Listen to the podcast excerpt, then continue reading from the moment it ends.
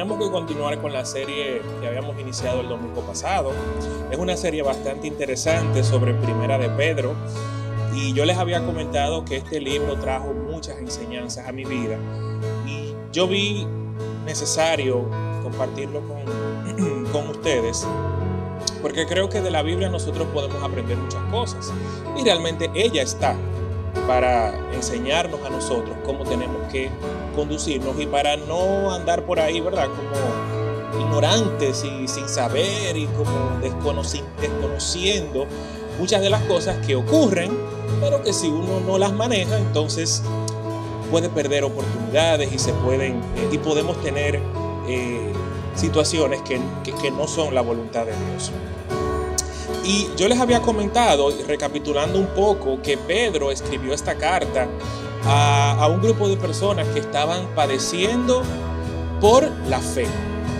Y el propósito de Pedro era enseñarles a estas personas de que estaban padeciendo por su fe, pero había una esperanza. Había una esperanza más allá. Y había algo después de ese sufrimiento que ellos iban a poder experimentar que era mayor que era de peso, que era eterno, que no perecía con el tiempo. Y de ahí vino nuestro tema del domingo pasado que se llamó la esperanza viva. Y hablábamos sobre cómo Dios nos ha llamado a una Dios nos ha hecho renacer a una esperanza viva y que esa esperanza viene de Dios, no sale de nosotros. No es que nosotros decidimos creer, no es que nosotros decidimos esperar en Dios, no, no, no, no, no. Esa esperanza tiene que venir de Dios, porque si viniera de nosotros, ante cualquier situación se cae.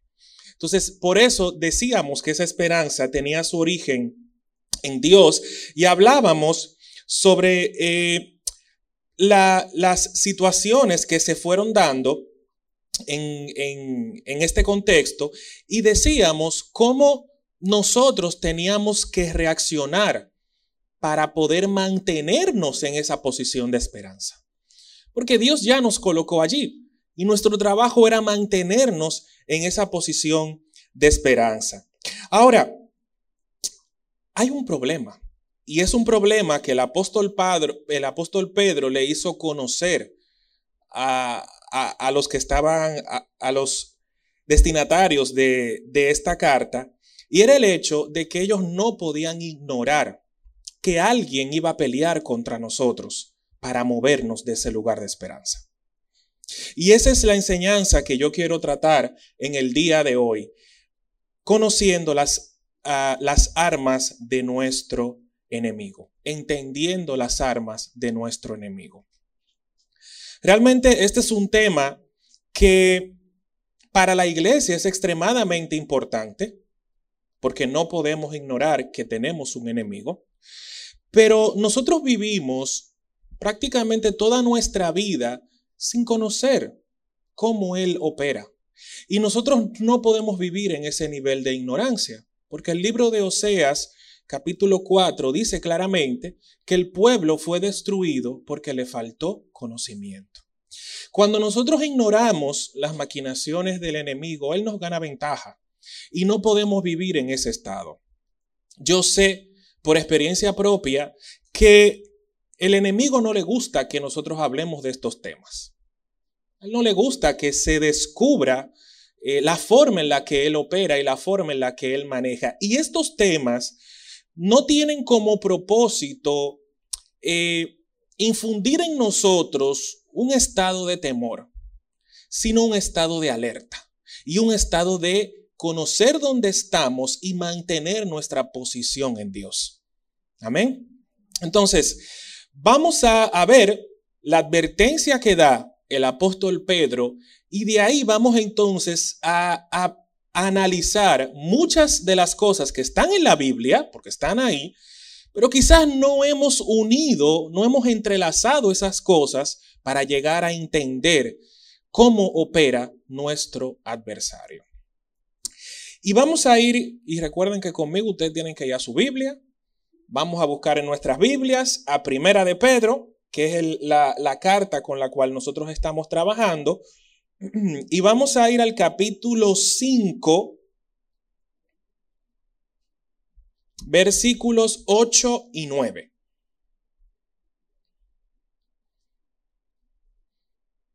Primera de Pedro, capítulo 5, versículos 8 y 9. Dice, Sed sobrios y velad, porque vuestro adversario el diablo, como león rugiente, anda alrededor buscando a quien devorar. Al cual resistid firmes en la fe, sabiendo que los mismos padecimientos se van cumpliendo en vuestros hermanos en todo el mundo. Esta advertencia que nos da el apóstol Pedro, yo quiero enlazarla con un mensaje que yo tuve la oportunidad de compartir con ustedes hace un tiempo cuando hablábamos sobre los problemas del cristiano y decíamos, bueno, tenemos las pruebas, ¿verdad? Decíamos en ese momento que Dios nos prueba. Eso es algo que existe. Están las tentaciones, que no era lo mismo, tenían, venían de nuestra propia concupiscencia. Y en ese momento yo también hablé que muchas veces nosotros podemos enfrentar situaciones difíciles que son provocadas por el diablo directamente. Y hablábamos de ese tema. Y aquí lo que Pedro está diciendo es, miren, sean sobrios, manténganse alerta, porque el diablo anda como león rugiente buscando a quien devorar. Y basado en esto, el manual de la Biblia de Hayford indica que indica lo siguiente, el poder, el sigilo, la rapidez y la feracidad del león como animal trae terror y trae muerte a su presa. Cuando una presa ve a un león se asusta, porque su, su forma de, de actuar infunde temor. Y eso es una de las características del, león como, animal depredador. Y Pedro no está haciendo una metáfora poética. Pedro no está diciendo, ah, miren como el león, imagínense el león. No, no, no, no es algo como que, sino que es una firme advertencia acerca de las consecuencias físicas y eternas y eternas de ser presa del enemigo. O sea, el enemigo es real. Y él sí anda como león rugiente. Aunque lo comparan con un león, él actúa como tal.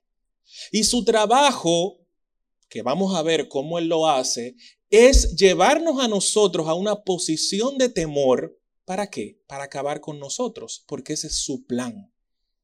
Así como el león infunde temor en su presa, de la misma manera Satanás infunde, quiere infundir temor en nosotros. ¿Para qué? Para colocarnos en una posición de vulnerabilidad y poder atacar. ¿Qué es lo que hace el león como depredador? Si nosotros no entendemos esto y no entendemos, hermanos, que estamos en medio de esta batalla, y si no conocemos a nuestro, a nuestro enemigo, en los momentos en los que el ataque nos va a derrotar. Y esa no es la voluntad de Dios. Es muy importante que sepamos cómo el enemigo opera para que no gane ventaja sobre nosotros, como el apóstol Pablo dijo en un momento determinado. No ignoramos sus maquinaciones para que Satanás no gane ventaja. Porque inmediatamente Satanás gana ventaja, nosotros estamos en posición de derrota. Y esa no es la voluntad de Dios.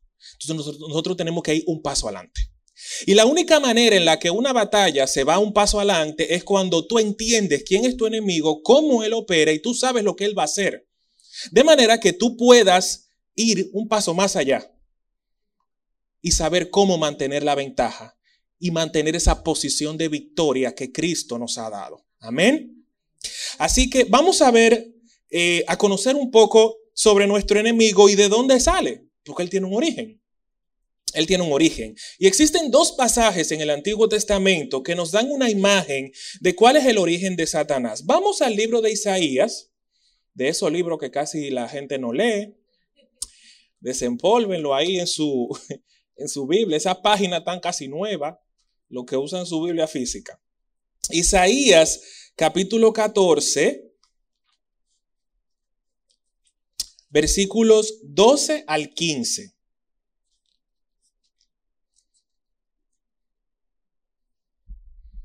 Dice, ¿cómo caíste del cielo, oh lucero, hijo de la mañana? Cortado fuiste por tierra, tú que debilitabas a las naciones.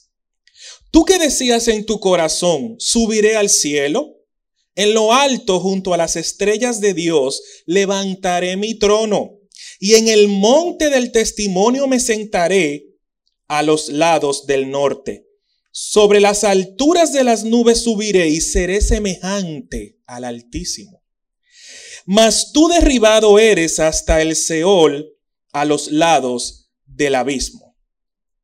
Vamos a ir ahora a Ezequiel, otro libro que nadie lee, pero está ahí. Ezequiel capítulo 28, versos 11 al 15.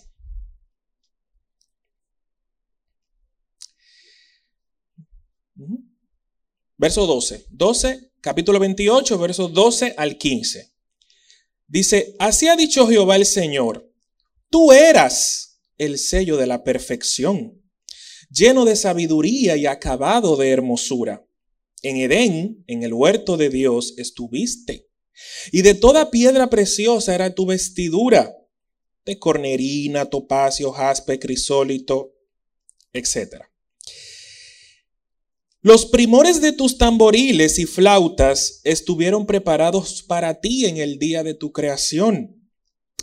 Tú, querubín grande, protector, yo te puse en el santo monte de Dios y allí estuviste en medio de las piedras de fuego, te paseabas. Perfecto eras en todos tus caminos desde el día en que fuiste creado hasta que se halló en ti maldad.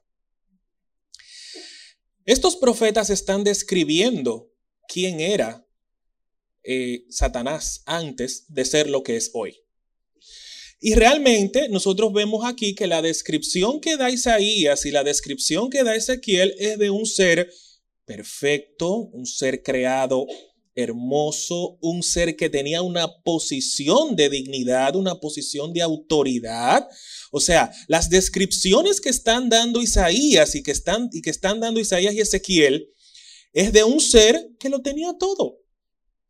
Es un ser, fíjense lo que dice en uno de los versículos, habían tamborines sonando cuando tú fuiste creado. O sea, Dios se esmeró al crear este ser así como se esmeró al crearnos a nosotros, ¿verdad?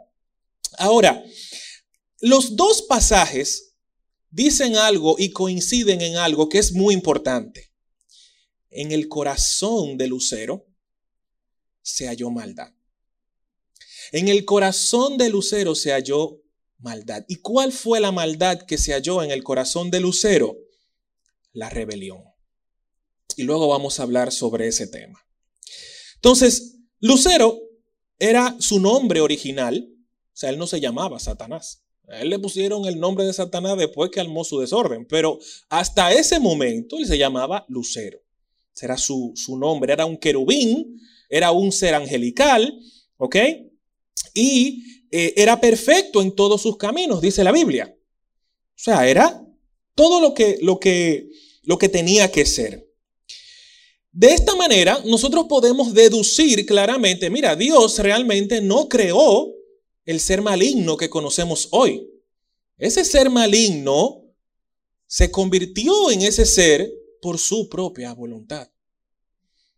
Dios crea seres que tienen la capacidad de elegir entre el bien y el mal. Él no crea marionetas. Está en su naturaleza. Y lo hizo con los seres angelicales y lo hizo con nosotros. ¿Ok? Porque Dios hubiera, yo voy a crear títere, eh, robot, que respondan automáticamente a lo que yo le. Pero esa no es la manera en la que Dios opera. Entonces, la maldad que se halló en el corazón de Lucero fue la rebelión. Él entendía que él no tenía que someterse a la autoridad de Dios creador. Incluso fíjense que él decía, yo voy a subir y al lado del trono del Altísimo yo voy a montar el mío. Entonces él armó su lío, se rebeló y su naturaleza, eh, a ver, Dice, se enalteció tu corazón a causa de tu hermosura, corrompiste tu sabiduría a causa de tu esplendor. Dios lo puso en una posición tan alta, lo creó tan hermoso, lo creó tan, que entonces él se lo creyó. Y entonces él dijo, bueno, como yo soy así, yo voy a subir y yo voy a montar mi cuartel al lado del grande. ¿Ok? Y es por eso que Dios decide echarlo del reino. Dice, mira, tú rebelde para afuera. Esa fue la decisión que Dios decidió tomar, igual que cuando Adán y Eva pecan, para afuera. Esa es la decisión que Dios eh, tomó en ese momento. Pero ¿qué pasa? Hay versículos que apoyan que junto con él se fueron un grupo de ángeles también. Porque el que se revela contra la autoridad casi nunca lo hace solo. Cuando en algunas congregaciones ocurre un acto de rebelión, es muy probable que ese rebelde comience a conquistar la mente de otros y a despertar la rebelión en otros. ¿Para qué? Para que se pueda, para tratar de destituir a la autoridad. Pero Dios, los líderes que están encomendando su camino al Señor, pueden orar contra eso y decir, Señor, rebelión fuera y se va pues, todo el que se tiene que ir.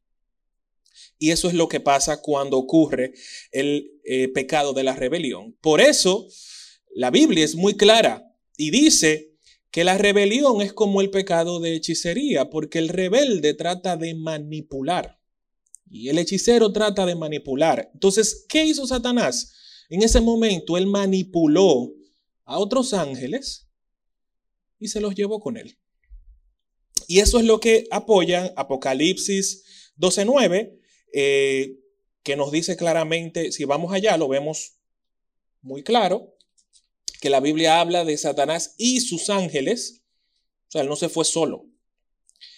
Dice, y fue lanzado fuera el gran dragón, la serpiente antigua que se llama Diablo y Satanás, el cual engaña al mundo entero, fue arrojado a la tierra y sus ángeles fueron arrojados con él.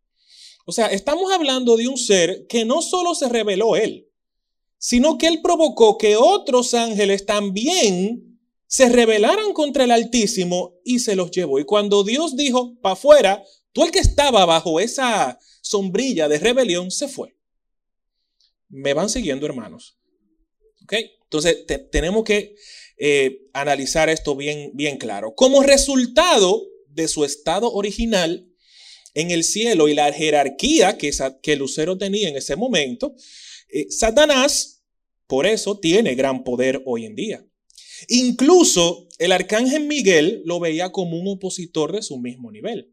Si leemos en el libro de Judas, que tiene un solo capítulo, en el versículo 9, dice que habla de que el arcángel Miguel ve a Satanás como un opositor directo de su nivel. O sea, él tenía el mismo nivel que el arcángel Miguel.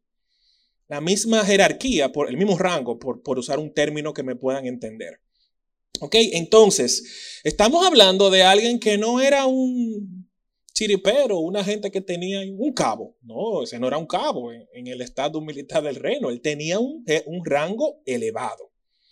De tal manera que hoy en día ese rango, y ocurre lo mismo en el sentido militar, aunque un militar no esté ejerciendo, el rango no se pierde. Muy difícil.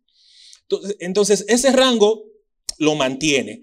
Y por eso el arcángel Miguel dice, espérate, que, que este tiene el mismo nivel que yo. Y por eso Hoy en día, hermanos, nosotros muchas veces pensamos, o no sé si ustedes lo han pensado, pero yo sí, ¿cómo es que Satanás puede hacer tantas cosas? ¿Cómo es que tiene tanto poder para hacer tantas cosas malas? Y es porque tiene esa, ese rango, esa jerarquía. ¿Ok?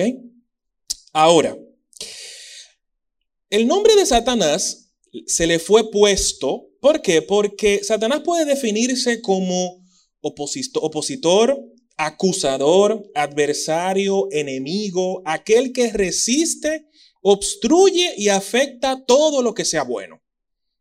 Eso es lo que significa el nombre de Satanás. O sea, a él le pusieron ese nombre porque él vive metiendo la cuchara en toda parte. Tratando de entorpecer todo lo que se llame Dios, Todo lo que sea propósito divino, ahí, ahí Él está, tratando de impedir que eso ocurra. Ese es su trabajo. A eso Él se dedica. Y su naturaleza maligna y sus esfuerzos en oponerse a Dios, a su pueblo y a la verdad de Cristo son incansables. Él no se cansa. Y algo que como iglesia tenemos que entender, hermanos, la lucha contra Él termina cuando Cristo lo derrote, cuando pase lo que vaya a pasar. Pero hasta que eso no pase, nosotros como iglesia vamos a tener que estar en esta batalla.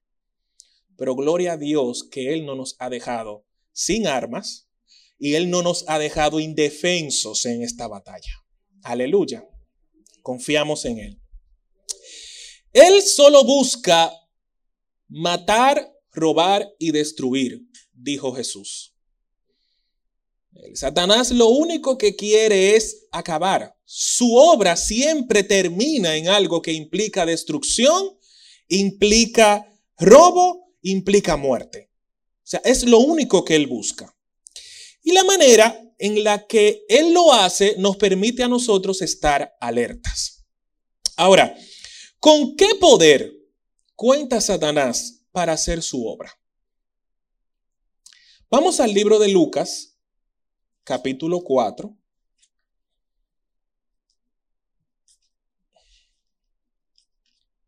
Lucas 4, 6.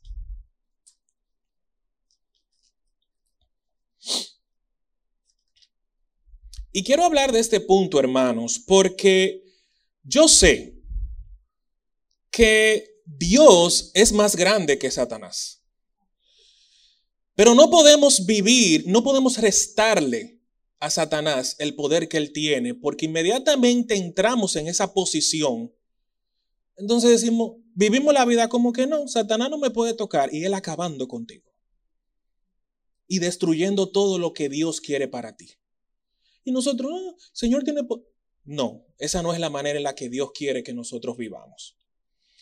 Y vamos a ver lo que Él se atrevió a decirle a Jesús, porque es un freco.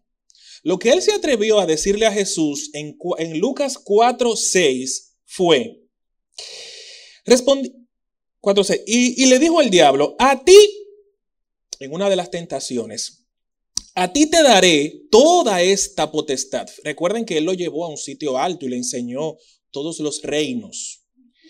Y él le dijo, a ti yo te voy a dar todo esto. Y la gloria de ellos, porque a mí me ha sido entregada y a quien yo quiera se la doy.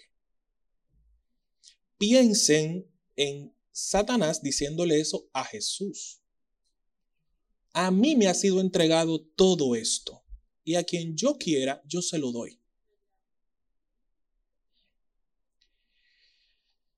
Sigue diciendo Juan 14:30. Vamos para allá.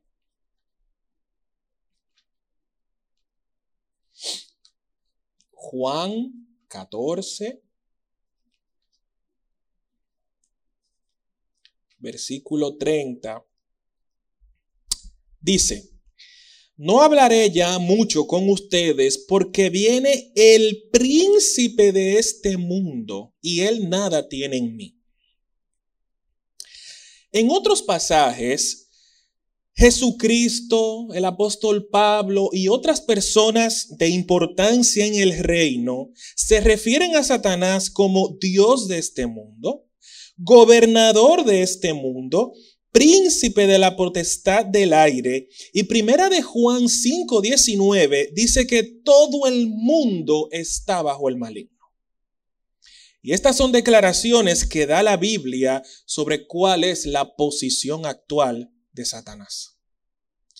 Si Jesús, que es nuestro modelo a seguir, reconoció, miren, yo no voy a hablar mal con ustedes porque viene el príncipe de este mundo y él nada tiene en mí, y cuando Satanás le dijo, mira, todo esto a mí me ha sido entregado y yo se lo doy a quien yo quiera, son declaraciones fuertes. Y Jesús no le dijo que no. Jesús lo admitió, porque eso fue lo que pasó. Ahora, ¿qué fue lo que se le entregó a Satanás? ¿Y quién se lo entregó? Porque él dijo que ah, me lo entregaron, pero ¿quién? Porque vamos a analizar eso. Yo no me imagino, yo haría el espejo, yo no me imagino al Dios de la Biblia entregándole a Satanás el reino de la tierra. Eso yo en mi mente no cabe. Ahora, recordemos a quién Dios le dio la autoridad de gobernar sobre la tierra. Adán y Eva. Dios le dijo, ustedes son los administradores de esta tierra. Ejerzan dominio sobre ellas o juzguenla, establezcan los nombres. ustedes son los que van a administrar. Ese derecho de administrar la tierra le fue dado a Adán y le fue dado a Eva. Pero ¿qué pasa? Cuando ellos se dejaron engañar por el enemigo, inmediatamente lo que buscaba Satanás era esa autoridad que le fue dada a ellos, ese derecho que le fue dado a ellos, ese poder, esa, esa posición de ser el administrador de este mundo, eso era lo que él quería. Y él lo consiguió. De una manera muy astuta, de una manera muy sutil, él fue y dijo, mira, con que Dios te dijo, y ya no sabemos la historia, porque la historia de todos los cristianos tienen que saber lo que cometió Adán y Eva, porque si no, perdemos el enfoque. Entonces, al dejarse engañar por el enemigo, inmediatamente esa autoridad, esa capacidad, ese derecho de administrar la tierra fue cedido. Fue cedido. Y los que nos manejamos en el mundo de la administración de empresas sabemos que cuando tú delegas a un administrador, tú le, otorgas una serie de poderes una serie de responsabilidades. Todo lo power, como dice Lizelo, para que pueda gestionar. Y eso fue lo que Dios hizo con Adán y Eva. Ellos se lo entregaron a Satanás cuando se dejaron engañar en el momento de la tentación. Y por eso es que el mismo Jesús tiene que decir, es que este es el príncipe de este mundo. Es por eso que el apóstol Pablo tiene que decir, es que este es el gobernador de los cielos. Este es el gobernador de la tierra. Es por eso que primera de Juan dice, todo el mundo está bajo el maligno, está bajo su control, bajo su administración. ¿Me van siguiendo, hermanos? Entonces, es ahí, porque teníamos, yo, yo tenía esa pregunta, ok, me lo entregaron, pero ¿quién te lo dio? ¿Y cuándo te lo dieron? Ya tenemos la respuesta. Y sabemos que por la Biblia Jesús lo entiende así también. Y, los que escribieron la palabra. Ahora, ya sabemos de dónde viene, sabemos qué significa su nombre, sabemos qué poder tiene y sabemos en qué posición él está. Ahora, cómo él trabaja. La primera manera en la que él, el primer método que él utiliza es entorpecer el propósito y la obra de Dios. Él intentó destruir la obra de Dios en el reino angelical. Recuerden que él, cuando estaba solamente los ángeles y los seres angelicales, ahí él quería hacer un rebú, lo hizo. Desde ahí comienza su problema. Y su primer trabajo en relación a la humanidad fue convencer a Adán y Eva de que ellos no tenían que someterse en obediencia a lo que Dios había dicho, sino que ellos podían sutilmente hacer lo que su instinto les decía. Ahora, su astucia y sus mentiras sutiles usando la palabra de Dios es un arma de mucho poder para convencernos. ¿Qué le dijo él a Adán y Eva? Con que Dios dijo, sí, es verdad, Dios dijo que no comieran del árbol. Pero él retorció esa verdad y la convirtió en una mentira muy sutil. Ah, porque Dios le dijo a ustedes que no comieran de ningún árbol. Lo que tenía que decir Eva, no, no, espérate, no, sí, de todo, menos de ese. Y de ahí él comenzó su trabajo de engaño. Cuando él intentó tentar a Jesús, ¿qué él usó? La palabra. Recuerda que si tú te tiras de aquí, el salmista David dijo que Dios iba a enviar a sus ángeles a que te agarren y que te Eso fue lo que le dijo a Jesús. ¿Ok? Lo único que con Adán y Eva él ganó, pero con Jesús él no pudo. Amén. Entonces, esa, esa capacidad de tergiversar las cosas es con el propósito de entorpecer la obra de Dios. Y quiero mencionar algunos ejemplos. ¿Ok? Su, sobre su, su, actitud opositora, porque si él se llama Satanás porque es opositor, es porque él se opone a todo. A todo lo que es Dios, él se opone. El ejemplo de el, profeta Elías y el rey Acab y Jezabel. El rey Acab y Jezabel, ellos querían hacer todo lo contrario a la voluntad de Dios. Levantaron altares, pusieron a la gente a adorar ídolos, al pueblo de Dios. Y Elías, mira, Dios va a traer condenación sobre ti. Y ahí él levantó esa oposición contra Elías que lo persiguió, lo mandó a matar. Jezabel quería cortarle la cabeza, mandó a los profetas, echarle de todo. O sea, él quería acabar con la obra del profeta Elías. ¿Recuerdan a Daniel? Todo el mundo sabe que quién es Daniel, ¿verdad? Daniel quería hacer la voluntad de Dios. Y Satanás levantó al rey Nabucodonosor para ir contra la obra que Dios quería hacer a través de Daniel. Nehemías, ¿saben de Nehemías? Nehemías fue un personaje que tiene un libro, Nehemías, y, y en esa historia que es buenísima, él se da cuenta que el muro de Jerusalén está hecho pedazos y él quiere reconstruir el muro. Él quiere volver a levantar el muro de Jerusalén porque él sabía lo importante que era eso. Inmediatamente él tomó la decisión. ¿Quiénes se levantaron? Los enemigos. Cuando nosotros nos disponemos a llevar una vida de oración, a llevar una vida de fe, a declarar las verdades de Dios, a llevar una vida en obediencia, Satanás no se va a quedar tranquilo.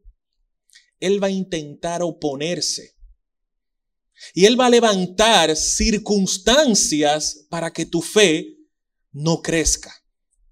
Y él va a crear situaciones para que eso que tú tan contentamente dices, yo creo en Dios, tú al otro día tú puedas decir, Señor, y adoptemos la posición de víctima, ¿verdad que sí? Un día estamos aquí diciendo, somos héroes con una misión. Y cuando decimos eso, el diablo dice, espérate, yo te voy a tumbar eso. Y te crea una circunstancia que tú tienes que decir, eh, ay, sí, soy víctima. Y pasamos de héroe a víctima en un día. ¿Por qué? Porque Él se va a levantar. Cuando nosotros tomamos la decisión de hacer la voluntad de Dios, tenemos que saber que Él no se va a quedar tranquilo, Él se va a oponer. Y esa es la primera manera en la cual Él actúa. Otro de los métodos usados por Él para llevar a cabo su trabajo maligno es la tentación. Y Él es especialista en hacer que la gente haga lo contrario a lo que Dios dice. En su obra tentadora, lo que busca es movernos del plan de Dios. Y yo quiero que prestemos atención a algunas historias que están en la Biblia, pero quizás ustedes no nos hemos sentado a pensar, bueno, pero Dios dijo que lo que iba a pasar es esto, y lo que terminó pasando fue otra cosa totalmente distinta. Entonces, o Dios mintió, o algo pasó. Primero, Abraham. ¿Qué le dijo Dios a Abraham? Yo te voy a dar un hijo. Y, te, va a ser de Sara y tuyo. Y esperando y esperando, vino la tentación, vino Sara y dijo, mira que yo tengo una sierva, tengo a alguien, ¿verdad? Que, porque quizás eh, el hijo no es mío, pero ya Dios había dicho que era de ella y de Abraham. O sea, el hijo va a venir. Y Abraham se dio y tuvo a Ismael con la sierva de Sara. Ismael no era el plan de Dios para Abraham. Y es tan así que hoy en día Ismael sigue dando carpeta. El Islam viene de ahí. Ismael sigue dando carpeta, todavía hoy. ¿Por qué? Porque Abraham cedió a una tentación. Y se des, porque Satanás quería moverlo del plan que Dios había determinado para él. Otra historia. ¿Qué dijo Dios de Sansón? Este va a ser un nazareno, este hombre va a ser fuerte, él va a destruir al... Y él habló de Sansón maravillas. ¿Y dónde terminó Sansón? Matándose. ¿Por qué? Porque se desvió del plan de Dios. No es que Dios mintió. Es que Satanás sabe que nosotros de Dios hemos recibido un plan. Y cuando nosotros sabemos que de Dios hemos recibido un plan, Él dice, yo tengo que mover a este cristiano de ese plan. Y Él va a tentarte para que tú cometas errores que te desvíen de ese plan, porque Él no puede agarrar y moverte de ese plan. Pero Él sí puede inducirte mediante la tentación para moverte de ese plan. Hermanos, ¿me siguen? ¿Van conmigo? Ahora, David y Besabé. ¿Por qué David cayó en adulterio con Betsabé? Porque él estaba en el lugar que no tenía que estar cuando lo tenía que estar. Él tenía que estar en la guerra, él se quedó en el balcón de su casa. Y apareció Betsabé. Entonces, cuando estamos en el lugar incorrecto, somos presa fácil para ese león. Entonces, Israel en el desierto, ¿qué dijo Dios? Ustedes van a salir de Egipto, van a pasar 40 días en el desierto y esos 40 días se convirtieron en 40 años. ¿Mintió Dios? No. El diablo se encargó de provocar en la gente de Israel tentaciones, situaciones, murmuración, rebelión, etcétera. ¿Para qué? Para desviarlos del propósito de Dios. Así que Hemos visto que su primera obra es entorpecer la obra de Dios. En segundo lugar, un método que utiliza él es la tentación. Otra manera que él utiliza es el engaño. Vamos a segunda de Timoteo, capítulo 2, verso 26.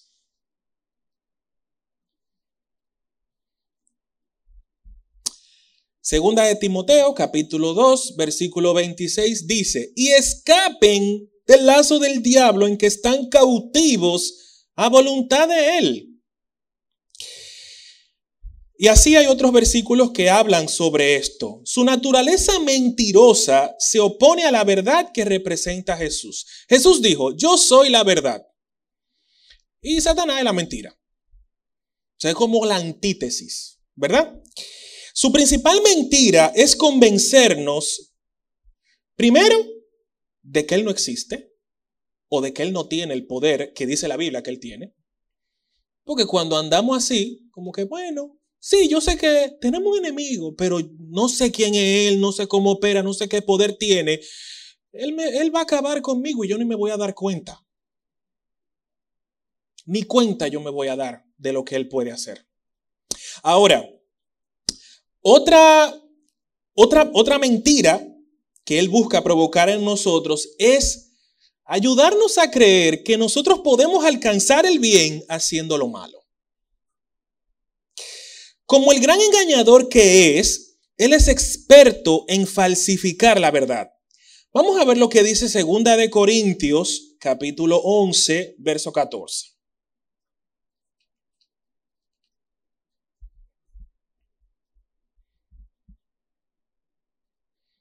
Segunda de Corintios. Espérense que me fui para primera. Segunda de Corintios 11, 14.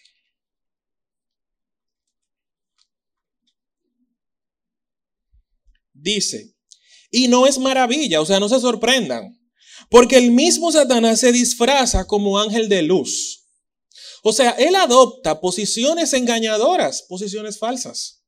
Y esta advertencia se le está diciendo Pablo a la iglesia de Corintios sobre falsos maestros. Y él le dijo, miren, no se, no se sorprendan, porque si Satanás se disfraza de ángel de luz, ¿qué no harán? los falsos maestros. O sea, Él es el maestro del disfraz, el maestro de hacerse pasar por lo que no es. Y cuando Él hace eso, cuando Él nos engaña, Él nos convence de que las situaciones que Él está provocando o son cosas que nosotros no hemos ganado, por, por lo que sea, o a veces llegamos a pensar, no, Dios sabrá cómo hace su cosa. Y no es Dios que está obrando ahí. Por eso en aquel momento yo les decía, las pruebas que Dios trae a nuestra vida tienen unas características muy específicas y, es, y, son identificables. Y también nosotros tenemos que saber identificar cuándo es Satanás que está obrando. Porque si nos dejamos engañar, le vamos a pegar todo a Dios y vamos a vivir una vida de derrota sin saberlo. ¿Ok? Entonces, él se disfraza de ángel de luz para poder engañar. Asimismo, otro método que utiliza él, que, es, que está en la Biblia también, es que él anda merodeando la tierra. Lo sabemos, él anda buscando. Pedro decía, él anda como león rugiente buscando a quien devorar. ¿Y cómo él hace eso? Bueno, vigilando constantemente la propiedad que él está administrando. Porque si él es el administrador del mundo y de la tierra, eh, del sistema en el que nosotros conocemos hoy como mundo, él es el administrador. Ahora, ¿cómo mantiene él el control sobre eso? Manteniendo una vigilancia constante. Pero tenemos un problema. Bueno, él tiene un problema. Él no es omnipresente como Dios. Él no puede estar en todas partes en todo momento, sino que se hace ayudar de esa red, ¿verdad? Que de ángeles que él tiene para mantenerse al tanto de las cosas, para mantenerse al tanto de las cosas y saber cómo mover sus hilos. Y esto, ¿y por qué le interesa tener sus ojos en todas partes. ¿Por qué Él quiere eso? ¿Por qué para Él es tan importante? Vamos a Zacarías capítulo 3, otro libro que leemos muy poco. Zacarías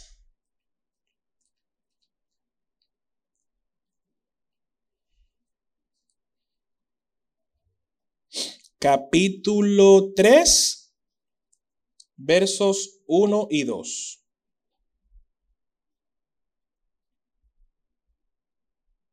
Dice, me mostró al sumo sacerdote Josué, el cual estaba delante del ángel de Jehová, y Satanás estaba a su mano derecha. ¿Para qué? Para acusarle. ¿Y qué hizo también Satanás con Job? En el capítulo 2, versículos del 1 al 6. Dice en una conversación que él tuvo con Dios, le dijo, ¿y dónde tú estabas? Se presentaron los hijos de Dios delante de Jehová y, y entre ellos se coló. Él se coló ahí, porque él no iba en esa cola, él se coló. Se coló y estoy aquí. ¿Y tú de dónde vienes? De andar por la tierra, merodearla, vigilar, chequear a los hijos tuyos. Yo, yo, yo ando en eso. Y mira, y aquel, ese Job, él tiene temor. Quítale, quítale el cerco que tú le tienes para ver si él no va a pecar contra ti. Ese tiene miedo.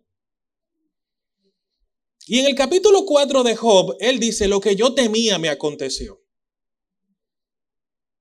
Mira, eh, Josué, este, ese anda haciendo desorden por ahí. Yo en mi red de vigilancia, fulano estaba viendo lo que no tenía que ver. Fulano anda mintiendo. Aquella persona, ese vive con una vida de rencor. Ese le vive hablando mal a todo el mundo. Mira, tu hijo amado, David, por eso el profeta Samuel, cuando fue donde, eh, donde David y le dijo, tú has provocado que los enemigos de Dios se burlen contra él. Porque Dios se jactaba. Imagínense a Dios, dice, mi hijo David, como él decía de Job, y tú no has considerado a mi siervo Job, tú no lo ves. Job, eh, perfecto. David es un duro, es un hombre conforme a mi corazón. Cuando David cometió lo que cometió, provocó que los enemigos de Dios se burlaran de él. Porque en su trabajo acusador, lo que él busca es con qué yo puedo acusar a tus hijos, con qué él puede acusarnos a nosotros. Y por eso él anda vigilando siempre, merodeando la tierra. ¿Van conmigo, hermanos? Entonces, en ese trabajo de merodear la tierra y buscando los archivitos, mira, aquí te tengo el archivo de fulano, dice que ese adulteró o, cometió fornicación o lo que sea. Hizo lo contrario a tu voluntad. Ese es su papel y él nos acusa. Y es interesante lo que dice Apocalipsis. Apocalipsis dice que Él nos acusa de día y de noche. O sea, esa acusación es constante.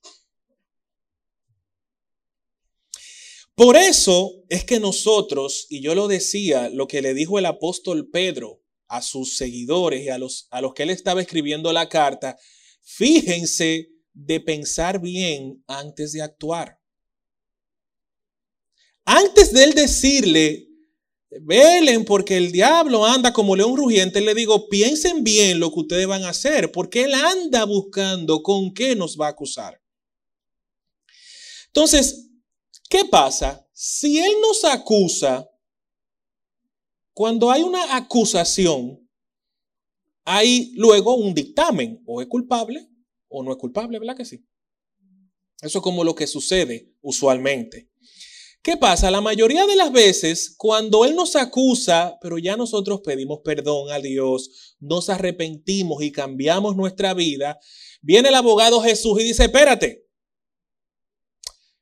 eso que Él dice es verdad, pero mi sangre está aquí para cubrir ese pecado. Amén. Cuando el acusador dice, mira, fulano mintió, Jesús dice, eh, espérate. Por eso dice que Él intercede de día y de noche. Eh, porque si el otro acusa, este tiene que estar defendiendo todos los días. Gracias a Dios que tenemos a Cristo a nuestro lado. Porque si no tuviéramos a Cristo ahí intercediendo y defendiendo y como abogado diciendo, espérate que esa, mi sangre cubrió eso, no sé qué sería de nosotros con ese acusador. ¿Ok? Ahora, por último, una de las cosas que busca Satanás es sembrar división. Porque él sabe que un reino dividido contra sí mismo no prosperará. Y por eso él busca siempre que haya división en la iglesia, que haya división en las familias, que haya división donde sea que nosotros estemos. Porque si él sabe que si él levanta un esposo contra su esposa o viceversa, o si él levanta un hermano contra el pastor, él nada más tiene que sembrar eso y eso se destruye solo. Eso va a caer solo. Cuando él logra su propósito de provocar división, apelando a nuestro ego o a lo que sea, él tiene victoria. Y nosotros tenemos que saber que él va a buscar provocar esa división.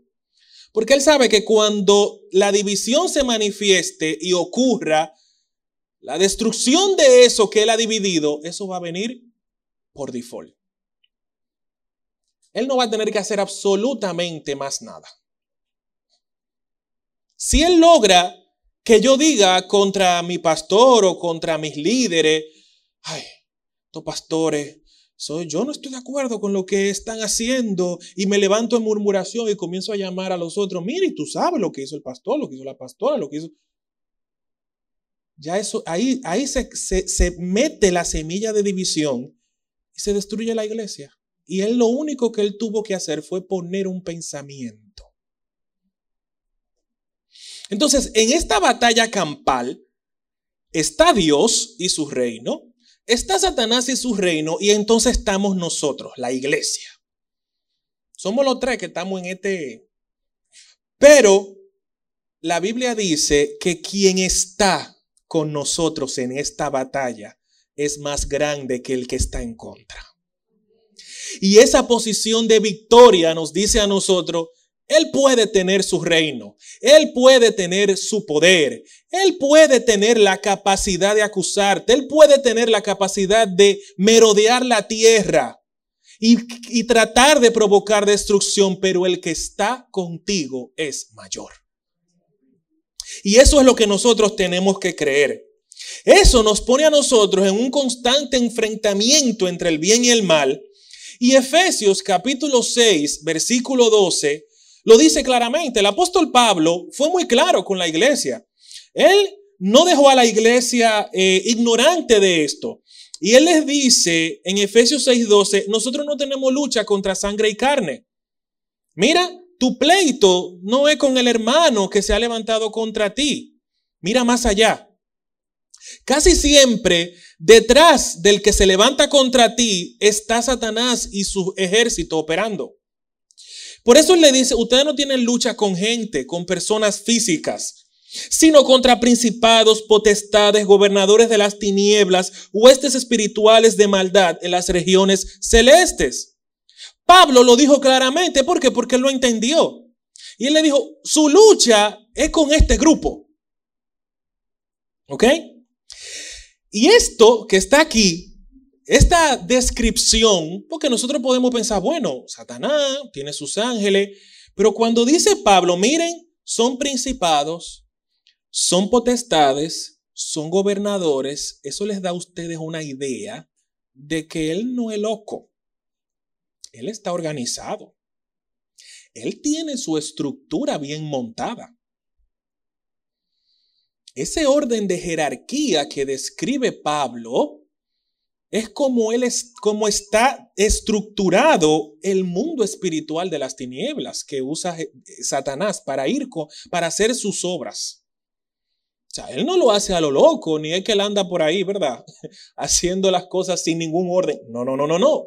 ¿Por qué? Porque él sabe que él no puede hacer lo que él quiera. Porque aunque él tiene poder, ese poder está limitado por las leyes espirituales que ha establecido nuestro Dios. O sea, no puede hacer lo que Él quiera. Entonces, como iglesia, ¿qué tenemos que hacer? Primero, según Primera de Pedro, dice, sed sobrios y velad. O sea, practiquen el dominio propio y manténganse alertas. Dominio propio es, eh, tengo el impulso de chismear, que no. ¿Tengo el impulso de hacer lo malo? Que no. Eso es practicar el dominio propio. Cada vez que yo veo a esa gente, yo lo quiero matar, pues no lo mate. Cada vez que yo me encuentro con fulano, quiero decirle de otra cosa, no se lo diga. Cada vez que yo voy a mi trabajo, me quiero quejar, no te quejes. Eso es dominio propio. Y eso requiere práctica. Segundo, manténganse alerta. Dios nos ha colocado en una posición de esperanza, ¿recuerdan? Esa posición de esperanza, de una posición donde estamos libres de ansiedad, libres de, de, preocupación y donde tenemos una dependencia total de Él. Pedro estaba consciente que estos sufrimientos eran provocados por el enemigo, por eso él le dijo, miren, velen, porque el enemigo, eso no solamente pasa con ustedes, esto, esto lo está pasando todo el cristiano en el mundo.